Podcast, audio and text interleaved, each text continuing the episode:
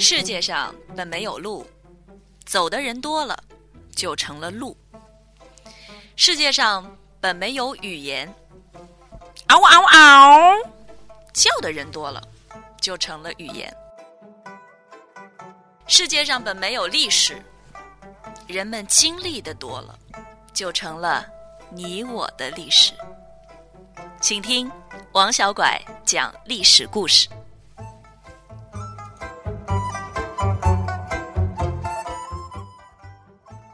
用最不正经的语言讲最真实的历史故事。嗨，各位好吗？我是王小拐，该给您讲讲历史故事了。首先，我得带您穿越，咱们回到五千年前，从五千年前的人开始讲起吧。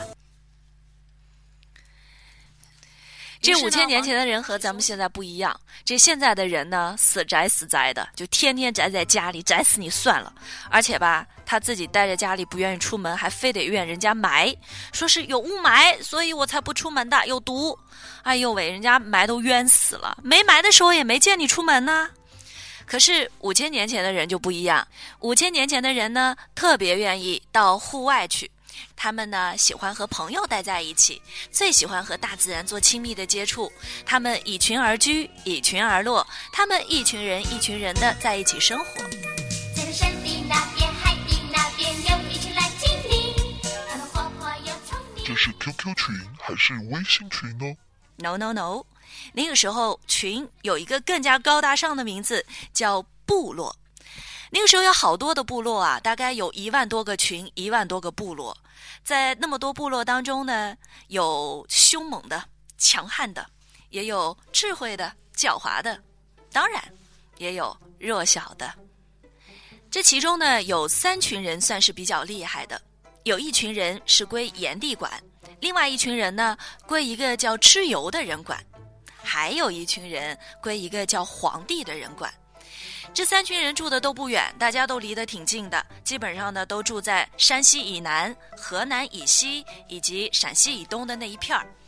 因为住得近啊，所以很容易碰面。这三群人大伙儿都自己都很厉害，地头蛇嘛。当然，结果就只有一个，打起来了呗。那谁最厉害呢？哎，这个问题问到重点了，告诉您哈，皇帝，皇帝最厉害。开始呢是皇帝首先去打的炎帝，炎帝招架不住了，于是呢这个皇帝又雄心勃勃的带人去打蚩尤。蚩尤是谁呀、他可是一个长得一张牛脸，然后背上还有两个大翅膀，这这是要这叫人吗？这根本就是异形啊！而且还不是普通的异形，是异形二点零版。因为这个蚩尤它还有一个特殊的功能，那就是喷雾。早五千年前人家知道那叫雾，现在我们知道了，那根本叫霾呀、所以皇帝看到那么一个厉害的蚩尤，不知道该怎么办了。但是皇帝也是一个聪明人，他呢发明了一个叫指南车。我不管你是雾是霾，我开着我的指南车，我就分得清方向，你就没辙了吧？蚩尤还真是没辙了，于是呢，蚩尤就请了一个外援。这个外援不是别人，正是雨神。哎，我下雨，下大雨，下狂风暴雨，我淹死你！皇帝看到蚩尤请外援，他不怕。你请外援是吧？我也请啊，老子有钱不差钱。于是呢，皇帝也请了一个外援，他请的是汉神。我们必须要重点来讲讲这个汉神啊，因为这个汉神实在长得太惊悚了。这个汉神呢，长得不仅丑，而且凶。他的眼睛据说是长在头顶上的，他的头发呢很多，但他的头发跟我们的头发不一样。据说他的头发都是一条一条活的小蛇！哎呀，而且这个汉神还全身长白毛，这汉神到哪儿哪儿就大旱三年。这汉神一到呢，蚩尤一看，算了，撤吧，没辙了。于是蚩尤就败了。从那以后，人们都怕皇帝，这一万多群人呐，一万多个部落呐，就全归皇帝一个人管了。这个时候，可能您会说：“哈，王小拐，你不是给我们讲的是真实的历史故事吗？你弄一个汉神，还弄一个雨神，还弄一个喷雾二点零版，什么意思啊？忽悠我们呢？”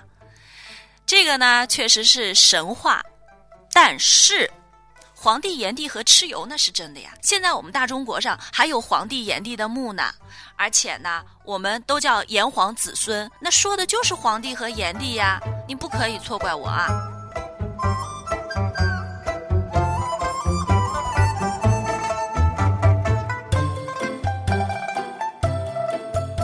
根本皇帝炎帝是真的，那这个喷雾二点零版到底是不是真的呢？这关于蚩尤这个人物，咱们先不论他真假，我先告诉您一个有实有据的东西啊。说是在山西有一个村，就叫做池牛村，发音和蚩尤差不多，很可能呢，这个当年啊就是蚩尤的地盘儿。池牛村呢是一个产盐的地方，在村子边上就是一个很大的盐池。盐这个东西啊，在当时是很不好找的。你要想到五千年前呐、这盐和现在的完全是两个概念。现在的人盐吃多了，人家都说哎容易得结节，会三高，你少吃点清淡点儿。可是当时完全不是这样的，当时的盐是一个奢侈品，所以很可能皇帝和蚩尤打仗，目的就是为了这白花花的盐。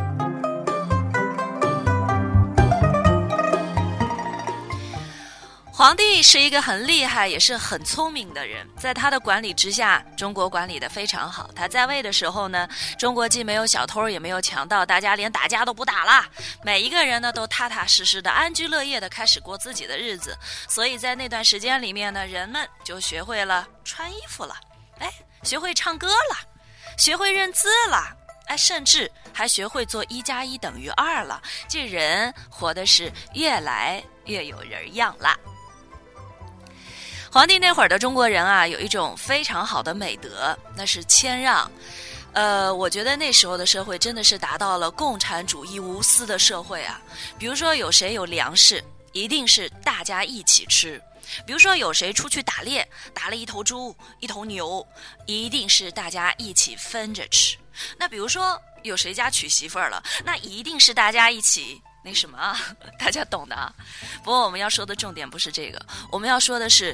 连当时的帝王都是很懂得谦让的，没有特权的。当时呢，有一个帝王叫尧，他老了以后啊，就发现有人比他能干，他就把自己的帝王位置就传给了这个人。这个人呢叫舜帝。舜帝老了以后呢，又发现有一个年轻人叫大禹，很能干嘛。因为当时有一个国情，说是中国啊，到处都在发大水，谁都治理不好，只有那个叫大禹的小伙子，三过家门而不入啊，把这洪水给治理好了。于是呢，舜就把帝王位置让给了大禹。只可惜这帝王的位置在大禹这辈儿就出问题了。那接下来会怎么样呢？大禹是私吞了。死活不给了，我占着茅坑不拉屎了，还是同样也会把位置传给更适合的人呢？我们来听听下一期的王小拐讲历史故事吧，拜拜。